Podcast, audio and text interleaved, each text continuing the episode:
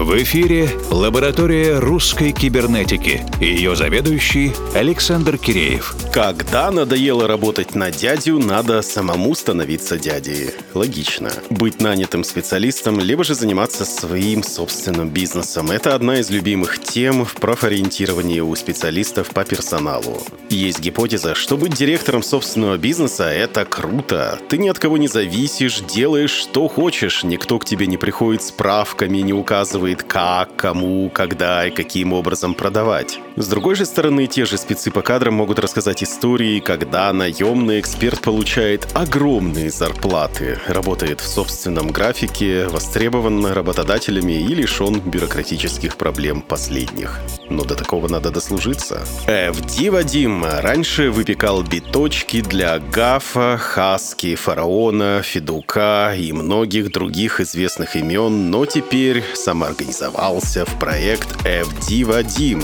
и решил, хватит, хватит жизни в безвестности, пора делать круто и ставить на эту крутотень собственное имя FD Вадим.